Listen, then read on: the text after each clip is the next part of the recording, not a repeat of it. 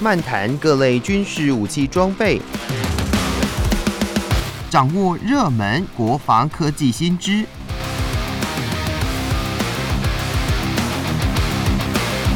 军武说早安，陪您一起领略国防知识力量。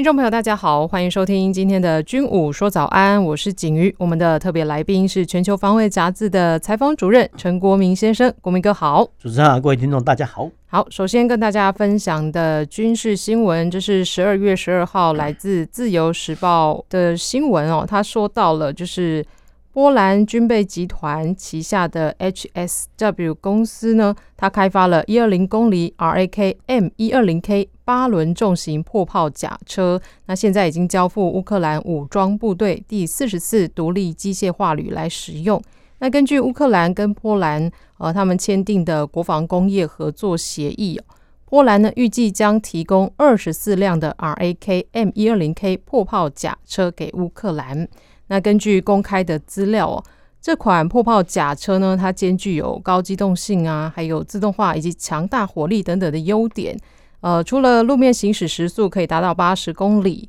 那它搭载的一二零公里迫炮塔采用了自动装填系统，那使得它的全车呢只需要车长、驾驶跟炮手三名官兵哦，而且呢，它还有什么每分钟六到八发的射速啦，以及它全车可以携带四十六枚一二零公里迫击炮弹。那它这个有炮塔设计的这个甲车呢，它是采取后膛装填哦，所以官兵可以在车内操作自动装填系统等等的一些优点。诶，那值得一提的是哦，其实这个新闻里面呢，我有看国民哥哦在这篇报道里面也提出了一些分析哦，它的优点。那这边呢，我们要请国民哥来跟大家说明一下。呃，我们要先讲一下哦，听众对迫击炮的概念哦，迫击炮的概念好像、嗯嗯、呃，听众就觉得说，哎。呃，这个三人一个小组的迫击炮班呢，哎，在接受命令之后呢，哎，这个我们叫装填手哈，或发弹手，哎，把这个迫击炮呢往这个迫击炮管一扔啊，结果这个迫击炮呢就是砰一声的打出去哈。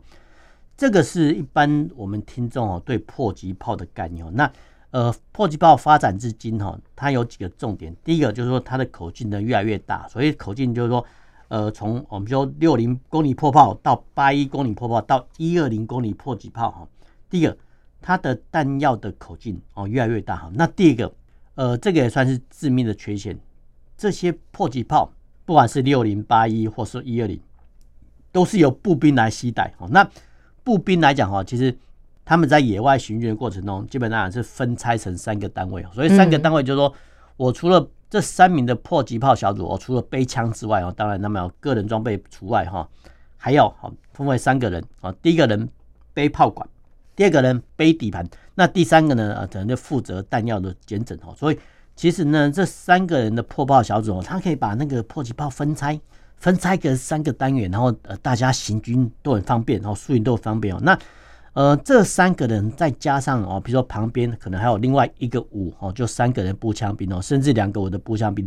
构成一个迫击炮班哦。这个是一般来说迫击炮班的构成是这样子哦。那现在比较麻烦是说，哎，我们刚才讲过哦，就是说迫击炮呢从呃六零八一变成到一二零公里，哎，这个弹药量好像会越来越重啊，没有错，连迫击炮的底盘呢都越来越重啊。那你如果呢还要像比如说假设啦啊，比如说。呃，以前六零公里迫击炮哈，你可以一个小时呃，比如说行军哦，野战行军呃六公里哦，那你换成一二零公里迫击炮的时候，你还要这些迫击炮组员一个小时行军六公里吗？很可能是可以哈，不过啊，很可能会精疲力尽哦，因为说真的，高强度的行军哦，再加上哈这个迫击炮的底盘，说真的蛮重的，所以其实后续呢，各国呢就发展而想象一个画面说，哎。能不能哈让这些步兵呢有车子可以坐哦？那有车子可以坐的概念哦，就是日后哦所谓的机动步兵或机步兵或机步连的形成的由来。那我们讲到一个迫击炮排哈，通常是有一个三人的迫击炮小组哦，再加上旁边大概有六名哦，所以说步枪兵来做个警戒哈，这个叫一个迫击炮排。那迫击炮排呢编成呢，它算是哈一个步兵单位最基础的火力支援单位哦。因为呃，大家都知道你在遂行陆战的时候，哎，如果说像我们看到一些美军电影哦，呃，他们在步兵的时候，比如说在越战的时候，哎，他们的步兵呢看到说前面有敌军的时候，哎，就呼叫呢炮兵一阵火炮来支援。哦，那这个是美国的打法。那一般国家的话来来讲哦，呃，第一个哈，炮兵的建制。你要很多钱，你要很多训练啊，所以其实各国一些对炮兵的使用概念来来讲哦，一般来说哈，就说各国的步兵他们是很少得到，就说后方野战炮兵的支援啊。那有是最好，但是呢，大部分的国家啊，比如说像我们也是一样，就长时间来讲哈，步兵碰到前面有障碍的时候呢，通常呢是要由 步兵单位自己去克服，自己排除，对，自己克服。对，那当然有火炮支援是最好。那通常的状况是说，步兵的一些单位很可能叫不到后方的火力支援哦，更不用说你要呼叫说陆航的，比如说眼镜蛇攻击直升机来支援哦。那当然了，有是最好了。那呃，像美国的话，他们其实步兵来讲就比较轻松，嗯，碰到前面有障碍啊，就呼叫，对不管是战机来轰炸啦，或者说呃长城的炮兵来支援，是这个是我们在呃不管是越战电影或好莱坞电影，好像看到的印象是这样子。但是呢，这种印象。跟一般国家啊，比如说像我国也是一样，就是呃步兵呢比较难得到哈这个炮兵的支援哦，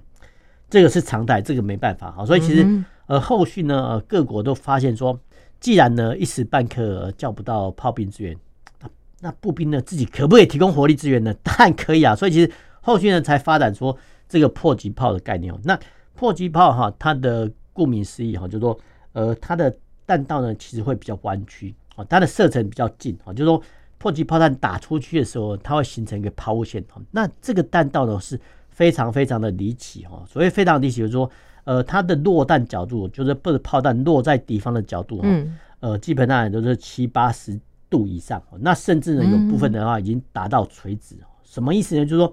假设哈敌军在两公里之外呢，而我这边动用迫击炮呢，这个炮弹呢可以打到啊。躲在两公里外的壕沟的敌军，这个武器好不好用？好用，好用，哦，非常好用。不过哈，它的射程就比较短了。但是呢，相较于我一般听众来，你去想象一个画面，哎，一般的火炮不是炮管不是长长的吗？哦，没有错啊，这些炮管长长的火炮啊，基本上来讲都我们叫称为所谓榴弹炮。那榴弹炮它的射程比较长，但是呢，它的弹道就比较低深，好，就打得比较远，但是它没有办法像。迫击炮弹一样哦，类似用垂直角度落下来哦，所以其实不同的火炮有它不同的特性哦。但是无论如何，就是说迫击炮呢是单兵的一些最基础的火力构成哦。那过往哈，我们刚才讲过哈，这个迫击炮班哦，有车子坐哈，有这个载具坐，有甲车坐很好。但是呢，那个时候的作战概念还是说，哎，这些甲车呢，把迫击炮小组哦运到指定的阵地，然后呢。迫击炮小组哎，一样要下车布阵作战，但是呢，有没有可能哦，让这些迫击炮小组直接在这个载具上直接发射迫击炮就好了呢？有哈？为什么要这么做哦？不是说优待这个迫击炮小组哦，是因为说，呃，战场上的风险很大，所以风险的话，就是说我们叫榴弹试射了哈，就是万一呢哈，敌军发动反炮击的时候，哎。这个在空旷地区的一些迫击炮小组的组员哦，不就是上面就是毫无遮蔽嘛，所以其实比较容易受到损伤哦。那当然，如果说有经费够的状况下呢，提供迫击炮班哦，就是变成说机动步兵的迫击炮班，让他们至少有一点点遮掩的地方哈，降低这个损伤，这个想法是不错。那各国来讲哦，目前哦他们的迫击炮小组都是朝哦这个方向前进哦，除了让你有车坐之外呢。哦，其实最好直接在这个载具上直接发射迫击炮就好了，不用下车战斗了。因为下车战斗呢是比较便利哈，但是它有它的风险。对，风险。最后面呢，这个武器发展的演变到一个趋势是说，干脆那么你们连下车战斗都不用战斗了，然后呢，呃，我再更简化你，好，这个所谓发射迫击炮的流程。所以其实我们刚才讲过了，大家哈听众对于迫击炮的想象说，哎。好像是前塘装填啊，这个把炮弹丢进去哦，这个迫击炮弹砰的一声打出来。那有没有可能哈，直接呃把这个迫击炮改装成像哈一般的火炮一样，用后塘装填的方式供应弹药呢？可以啊，所以其实这些的我们叫造兵者或武器制造商的想象哦，他们早就已经想方设法已经制造出来了哈。那比如说像北欧国家哈，他们甚至呢还把哈这个迫击炮车哈呃直接放在好这个甲车上哦，然后呃用一二零公里迫击炮来变成一个双管的一个迫击炮发射车。那发射的程序呢更加简单，然后的组员呢也更有保障啊。那为什么会在北欧国家哈？因为大家很难想象，因为我们是亚热带国家啊，比如说挪威、瑞典、芬兰，是那些地方都是动员。动员什么意思？就是说一大片的草原哈，但是里面都覆盖着深雪哈。那你如果在上面呢，我们要铺设道路没有用，所以没有用，就是说大雪来之后呢，然后在融雪之后呢，其实路基会被冲刷哦。所以其实在这个时候呢，他们虽然说有作战需求，但是你也不太可能叫这些步兵哦。在野外行军哦，你要把他们冻死嘛？好，所以其实呃，这些北欧国家呢，居然发展出哈这个所谓的迫击炮车哦，那口径还蛮大的哈，还一百二十公里哦。那一百二十公里不打紧，他们还配备双管哦。那用这种方式呢，来提供他们的步兵班的一个支援火力哦。所以其实我们很难想象说哦，这种所谓的迫击炮车呢，早在二十年前哦就已经研发出来了。那当然，其实。我们的军备局也很努力，我们也努力哈，在尝试来做这种所谓的后膛填装的迫击炮车。那未来未来如果还有可能或呃还有空间的话呢，我们更希望说迫击炮车呢能够在我们服役很久的云豹甲车上出现了，因为我们之前讲过，云豹甲车呢它是一个族谱化设计，你要把它当做运兵车可以哈，当做练炮车可以，当做救护车也可以，当做指挥车也可以。那未来如果说还有改造的空间的话呢，哦，其实不妨优先将这个云豹甲车部分呢，哈，改装成迫击炮的发射车。我想呢，这个会对哈陆军的一般的步枪兵或或者说步兵的火力资源是获得一个很大的保障。嗯嗯，所以等于说我们国家还没有引进这样的一个技术哦。呃，我们目前有在研发这个后膛这个迫击炮。哦。那至于说呃迫击炮车，或者说把这个后膛填装迫击炮。搬上哈云豹甲车哦，这段过程可能还需要一段时间的努力。是是，哇，那这样子呃，听完国民哥哦，针对这个报道，不止文章文字上也写出了分析了它的优缺点。那哎，透过这个声音的解说，让大家能够更了解这个 RAKM 一二零 K 八轮重型破炮甲车哦。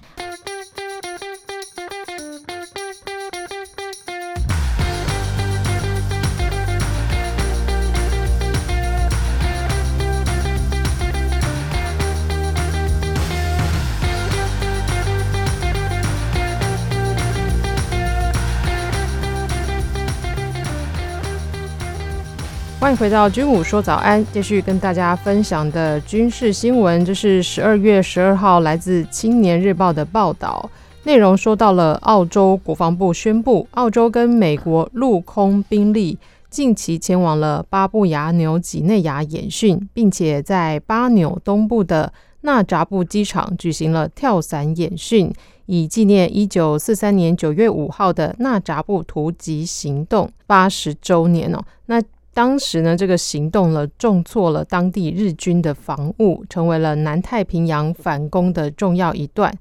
诶，这一次的澳洲跟美国的这个跳伞联训哦，是在十二月三号举行的。那它是被纳入了美澳联合空运演习全球敏捷二十三之二的一环。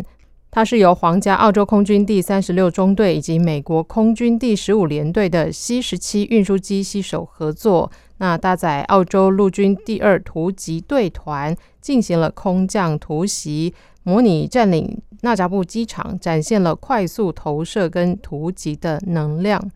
那说到这个的，呃，是为了这个纪念，呃，一九四三年九月五号的一个纳扎布突击行动。可是它就因为它是要纪念，可是它没有在九月份来举行。通常我们会有这样的想法啦。那针对这个新闻呢，除了想要呃多多了解这个纳扎布突击行动当时的一个故事之外呢，他们的这个举办的一个时间点，我也觉得是蛮蛮令人好奇的。呃，我们来看哦，这个新闻说真的蛮奇特，嗯，因为这个是呃我们叫战时哦，是发生在一九四三年九月五号。对，那现现在是十二月下旬的，是啊，怎么会在这个时候举行呢？说真的，我们就直接讲说哦，美国跟澳洲呢，在这个时候举行这个跳伞这个纪念哈，第一个哈是纪念这个光荣的战士，那第二个呢是顺便啊跳伞之后呢，哎，顺便做民事工作，什么意思呢？就是说民事工作呢，其实呃整个哈巴布纽亚几内亚哈，基本上来讲可能。大部分的地区呢，都还是处于到这种蛮荒的状态哦。那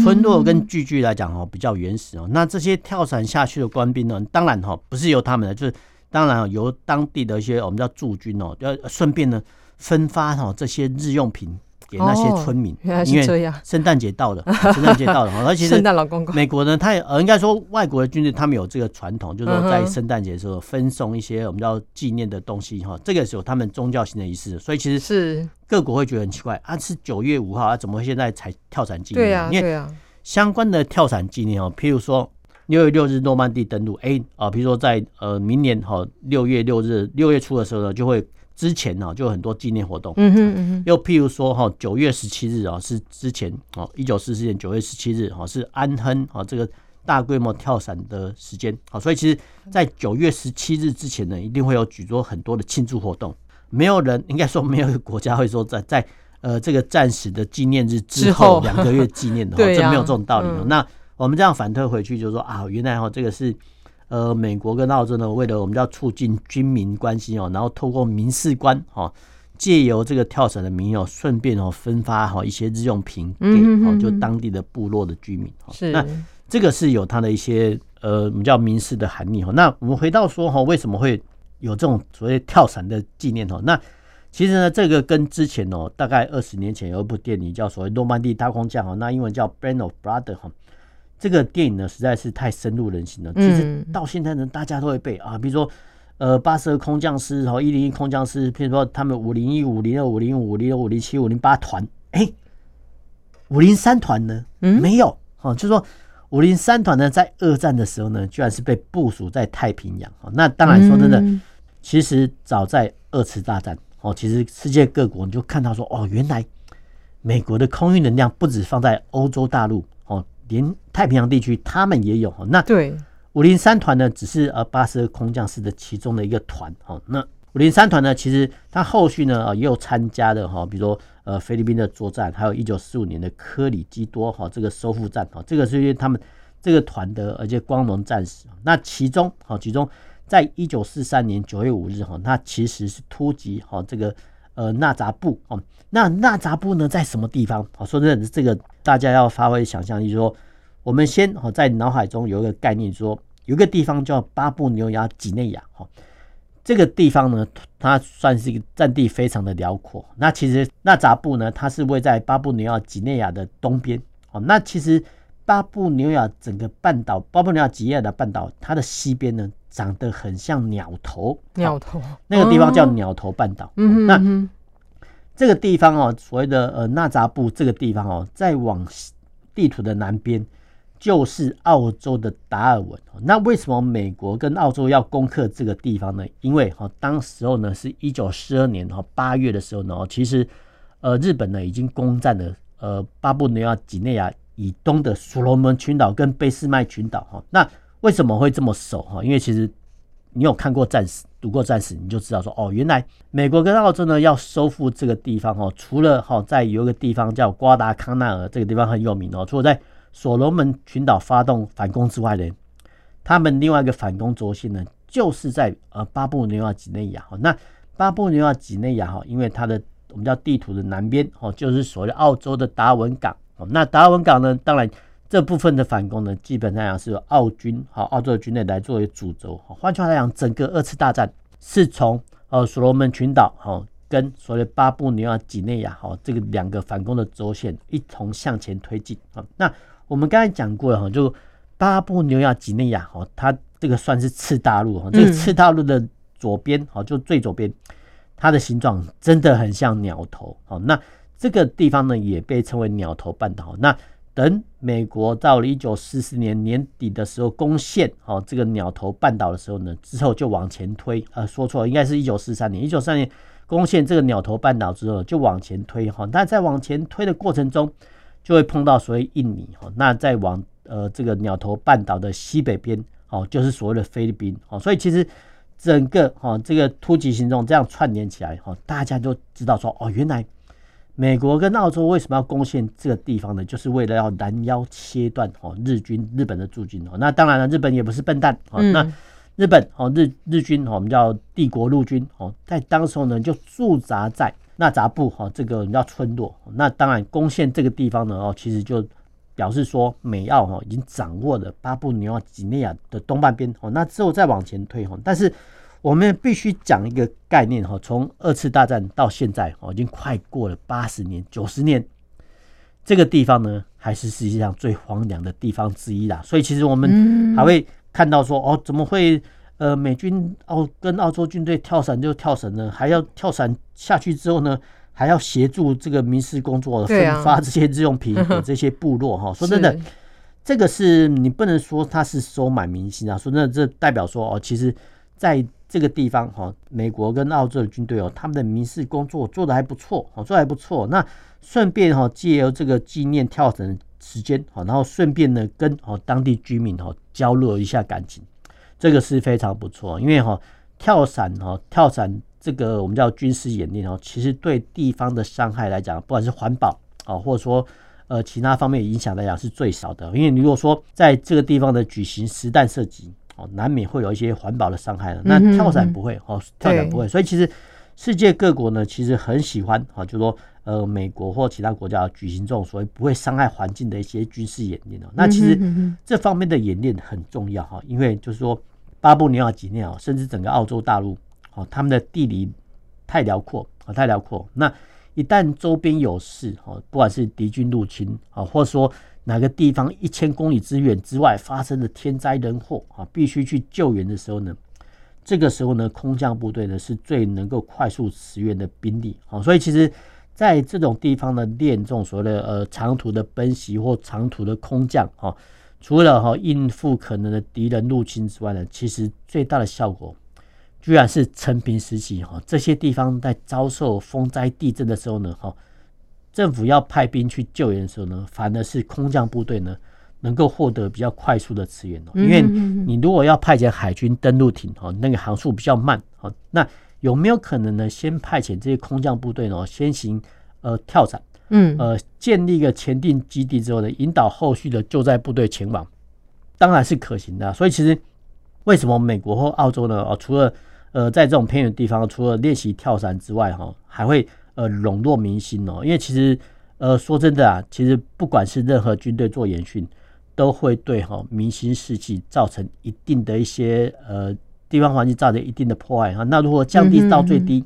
英文来讲，这叫民事官的责任。好，所以其实应该来说啊，这个我们叫我们这边来讲叫政战福令官，那外国来讲就叫民事官。哦，那民事官哦，他能在这个演训的过程中，哎。想到说哈，在借由这个圣诞节前夕哦，那发送哈一些日用品给这些村民，嗯，说真的，这是也不错的发想，值得我们去学习啊。对，因为一些军事的演练哦，呃，势必都是呃会影响到呃当地附近的一些居民啦。那所以透过这样子的一个就是诶、欸、演训，结合了民事工作这样子的一个 过程，对于诶、欸、周边的民众来说呢，国铭哥说的是安抚民心啦，让呃这个民众呢能够比较的能够支持哦当地呃这样的一个演训的过程。